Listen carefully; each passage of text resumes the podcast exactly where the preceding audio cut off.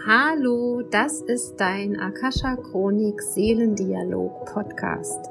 Ich bin Michaela Keim und ich freue mich auf dich und deine Seele und darauf, dass wir gemeinsam dein Seelenpotenzial erkunden, um auf dieser Erde ein wundervolles, ein schönes, ein magisches Leben zu leben.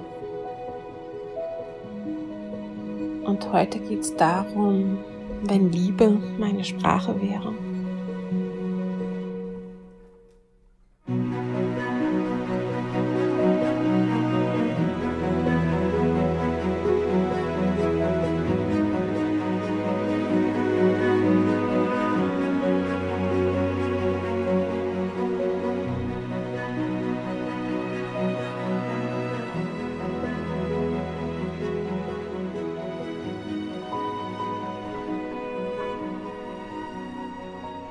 Manchmal äh, herausfordernd für mich, ein neues Thema zu finden für einen Podcast. Also wenn ich dann drüber nachdenke und mir überlege, was könnte ich sprechen, was ist wichtig, was möchtet ihr hören, was hilft euch.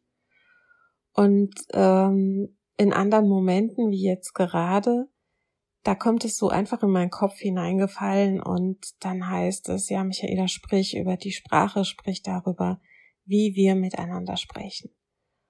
Und dann kam eben dieser, dieser Satz, wenn Liebe meine Sprache wäre. Also in der Akasha Chronik wirst du ja immer sehr liebevoll angesprochen und da ähm, ist jedes Wort Balsam, da ist jedes Wort Heilung und jedes Wort ist Unterstützung und Mut machen. Erklären, niemals müde werden zu erklären, Geduld haben. Und das verstehe ich auch unter, wenn Liebe meine Sprache wäre. Und wenn Liebe deine Sprache wäre, wie würdest du heute in den Tag gehen? Wie würdest du mit deinen Mitmenschen reden? Wie würdest du mit dir selber reden? Wie würdest du deine Beziehung gestalten? Und gerade in Zeiten, wenn wir gestresst sind, wenn wir uns unsicher fühlen mit verschiedenen Dingen, dann entgleitet uns auch manchmal die Sprache. Und je nachdem, wie du aufgewachsen bist, wie du geprägt bist, ja, kann die dann auch mal ein bisschen deftiger werden oder du beschwerst dich und beklagst dich oder du wirst tatsächlich anklagend gegenüber anderen. Und es ist nie zu spät, wieder zurückzukehren zu einer liebevollen Sprache und manchmal braucht es dafür auch einfach nur ein inneres Stopp und einen Reminder, so wie den, den ich dir heute gebe. Es kann sein, dass du in einem Beruf bist, wo es normal ist, dass die Kollegen untereinander flapsen, ironisch sind, sarkastisch sind, sich auf die Schippe nehmen. Du hast dich schon daran gewöhnt. Du hast dich vielleicht auch daran gewöhnt, dass man bei dir zu Hause so geredet hat. Aber es gibt so einen Punkt im Leben, wo man merkt, jedes Wort tut weh oder wo man vielleicht an der eigenen Sprache merkt, oh, das wollte ich so eigentlich gar nicht sagen, das hat jetzt meinem Gegenüber wehgetan. Und wo man sich dann selber überlegt, nein, so soll es nicht weitergehen, ich möchte meine Sprache verändern, ich möchte meine Ausdrucksweise verändern. Und wenn du so etwas erlebst oder spürst oder denkst, dann sage ich nur herzlichen Glückwunsch. Denn es ist unendlich wichtig, dass du bewusst mit deiner Sprache umgehst, dass du dich bewusst ausdrückst und dass wir aus Gründen, die, die wir gar nicht wollen oder äh, unbewusst, nennen wir es so, Menschen verletzen. Das passiert auch immer mal wieder, aber das sollte die Ausnahme sein und nicht die Regel.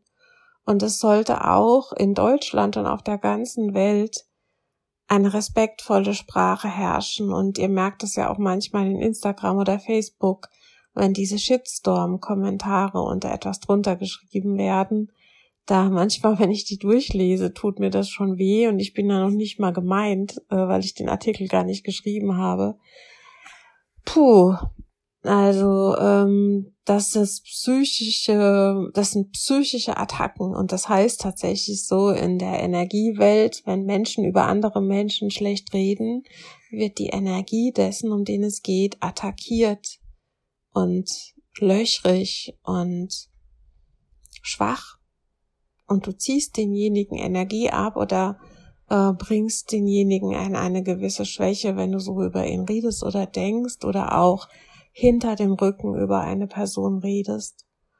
Und ganz oft ist es halt auch so, dass wir über uns selbst schlecht reden und schlecht denken und uns niedermachen und dann attackieren wir unser Energiefeld selber. Also das äh, jedes Wort hat die Kraft, deine Energie zu lenken, zu lenken in eine hohe Frequenz, in eine hohe Schwingung oder eben in eine tiefe Schwingung und in eine tiefe Frequenz.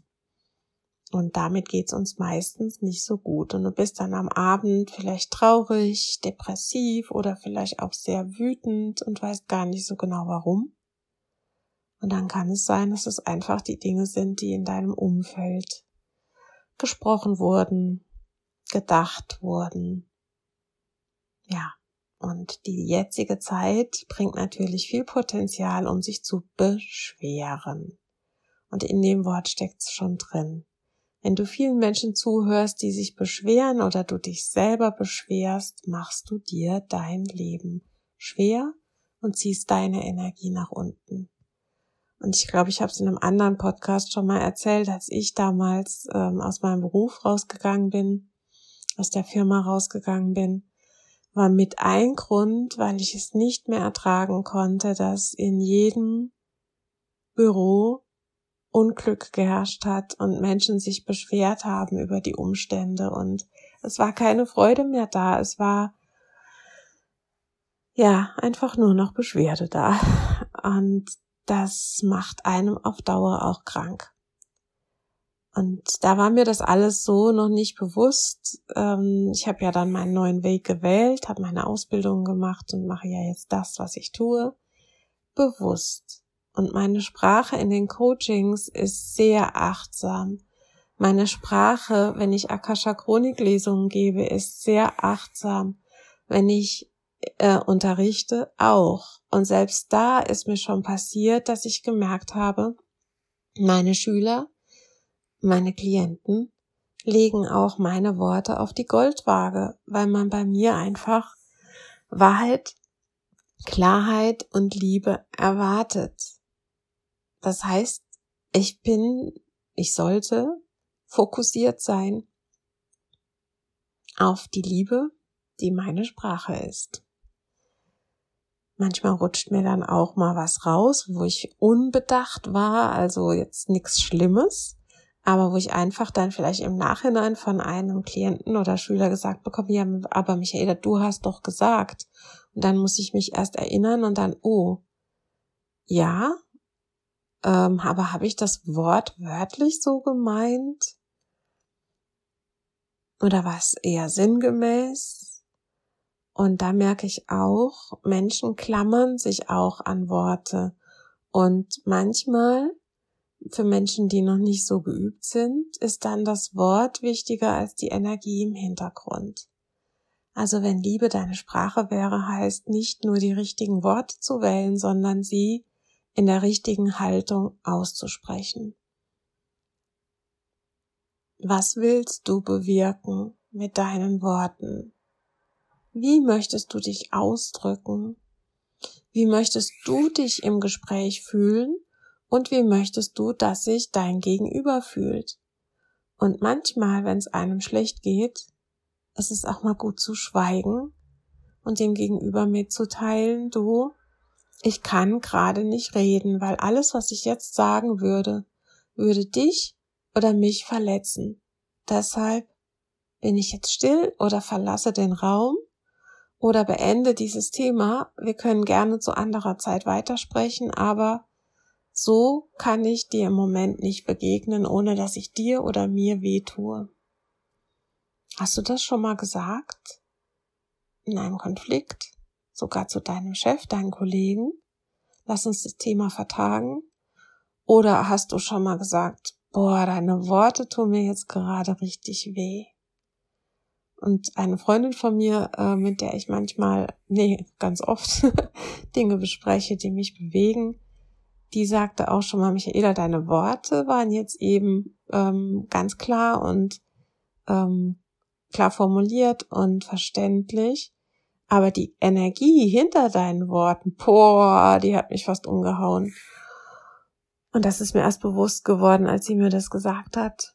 Und dann ist mir, da hat sie mir sehr geholfen, auch wirklich zu erkennen, dass wir nicht nur für die Worte an sich und für die Sprache an sich Verantwortung tragen, sondern auch mit der Energie, für die Energie, mit der wir sie aussprechen. Und du kannst ganz sanfte und liebe Worte wählen und im Hintergrund brodelt deine Wut und du bist sauer und du bist auf 180, aber du bist sehr freundlich nach vorne und sprichst auch die Dinge vermeintlich freundlich aus und wow, kommt dem anderen doch eine Welle von Wut und Aggression entgegen. Es wäre dann besser zu sagen, boah, du, puh, ich bin gerade so wütend, ich muss mich erstmal selbst beruhigen und komme dann mit dir ins Gespräch. Das wäre sehr verantwortlich. Und wie beruhigt man sich selbst? Du könntest rausgehen und könntest spazieren gehen. Du könntest atmen. Du kannst dich einmal durchschütteln. Du kannst dich selbst umarmen, die rechte Hand auf deine linke Hüfte legen, die linke Hand auf deine rechte Hüfte und deinen Milzmeridian beruhigen. Denn wusstest du, dass die Milz unheimlich unter Stress gerät und dass die sich von alleine gar nicht beruhigen kann, sich aber durch Berührung beruhigt? Es gibt verschiedene Techniken, wie man in die Ruhe kommt. Ich habe am Anfang Anfang September gibt es einen Kurs mit dem Multiversum zusammen, der heißt The Shift von Krankheit zu Gesundheit. Und da geht es sehr viel um Emotionen, um Gefühle, um Körperscannen, um Themen, die wir auslesen aus dem Körper, um gesund zu sein, um unsere Organe zu entlasten, um unser System zu entlasten. Und da geht es auch um Energie, die fließen muss, damit wir gesund sind.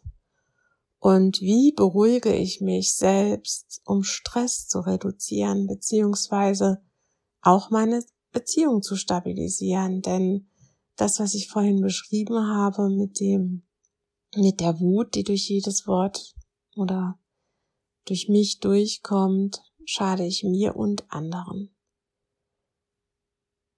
Ein inneres Stop ist schon mal ganz gut. Stop, was passiert hier gerade? Es ist auch gut, wenn dein Gegenüber dich stoppen kann, stoppen kann und sagen kann, stopp, also das fühlt sich gerade überhaupt nicht gut an, wie du mit mir redest. Das darf man sagen. Man darf auch sagen, ich fühle mich gerade nicht wohl in diesem Gespräch. Das fühlt sich dann vielleicht auch weniger anklagend an. Aber es gibt deinem Gegenüber auch die Chance, mal reinzufühlen, wie geht's mir denn? in dem Gespräch? Fühle ich mich wirklich wohl? Oder bin ich gerade so so so ähm, redselig und und äh, laber meine mein Gegenüber zu, weil ich total unsicher bin? Und vielleicht öffnet es die Tür, dass du das zugeben könntest, du, ich bin gerade echt unsicher und wähle so viele Worte und äh, ja, bin so zerstreut in mir weil ich gar nicht genau auf den Punkt kommen kann mit dem, was ich dir sagen möchte. Wenn Liebe deine Sprache wäre, wie würdest du heute mit dir selbst und mit den Menschen in deinem Umfeld reden, mit deinem Hund? Welche Haltung hättest du, um das zum Ausdruck zu bringen, was du zum Ausdruck bringen möchtest? und wie übernimmst du Verantwortung für deine Energie. Und das Allerwichtigste ist wirklich, dass wir lernen, uns selbst zu beruhigen. Weil Stress, das alles, was draußen passiert, das können wir gar nicht so wirklich beeinflussen. Wir können immer äh, unsere Visionen haben, wir können die Welt gestalten, definitiv. Aber ähm, dass einer morgens aufsteht und schlechte Laune hat, das ist manchmal so. Und dass du dem vielleicht sogar begegnest, ist auch mal so. Aber wie beruhige ich mich, wenn ich getriggert werde, vielleicht in meinen Kindheitsthemen, in meinen Wunden? Und da kommt keine Mama mehr und kein Papa mehr, der mich tröstet. Vielleicht habe ich mein Leben lang darauf gewartet, es ist nie passiert. Wie beruhige ich mich selbst? Umarme dich. Du kannst mit deinen Händen entlang deines Körpers ähm, vom Unter Unterleib an nach oben bis zur Unterlippe hochfahren, den Hauptenergiemeridian stärken, indem du äh, mit deinen Händen über den Körper fährst, deinen Körper berührst, drauf und runter gehst oder am besten einfach nur hoch gehst und dann wieder unten ansetzt und hoch gehst. Deinen Kopf festhalten, deine Stirn und deinen Hinterkopf. Das bringt deine Energie wieder in dein Gehirn, so dass du klar denken kannst, weil wenn du gestresst bist, dann kann es sein, dass dein System in den Fluchtmodus oder Angriffsmodus umschaltet oder einfach ins Todstellen. Das sind einfach Mechanismen, ja, man sagt des Dreifacherwärmers, aber auch des Vagusnervs, der dann umschaltet in den Stressmodus und dann geht eigentlich nichts mehr, beziehungsweise es geht nichts Ordentliches mehr. Es hilft dir, wenn du tatsächlich in Lebensgefahr bist, Dafür ist es richtig und gut und auch dafür ist es gedacht. Aber es ist nicht gedacht für Alltagssituationen, wo du sozusagen überreagierst. Beschäftige dich doch mal ein bisschen damit. Und dann geht's nicht mehr nur darum, wenn Liebe deine Sprache wäre, sondern wenn dein ganzer Ausdruck, dein ganzes Sein Liebe wäre. Wie wäre dann dein Leben? Wie wären deine Beziehungen? Wie würdest du wahrgenommen werden und wie nimmst du andere wahr? Und ich glaube, ein ganz großer Vorteil wäre, du fühltest dich nicht mehr angegriffen, würdest weniger persönlich nehmen, du würdest einfach sein. Und wenn dir das jetzt eine Anregung gibt für deinen Tag, dann freue ich mich, beschäftige dich damit, lies Bücher. Es gibt ein Buch von einer Frau, die heißt Donna Eden, die hat geschrieben ähm, Energien der Liebe. Da geht es auch darum, wie man sich beruhigt. Da sind einige Ideen jetzt her für diesen Podcast. Aber es geht mir auch wirklich um, um eure Partnerschaften und darum, wie ihr mit euren Kindern redet findet gute Worte und vor allen Dingen geht in eine gute Haltung. Und die, das kann man trainieren. Und ein Stop ist zum allererst mal wichtig, um ein Verhaltensmuster zu durchbrechen. Wenn du dich damit mehr beschäftigen möchtest, in der Akasha Chronik bekommt man auch immer tolle Antworten, wie man mit diesem Team umgeht und sich neu programmiert. Ich sende dir Liebe und Wahrheit, eine liebevolle Sprache, eine liebevolle innere Haltung, inneren Frieden und ein authentisches, liebevolles Sein.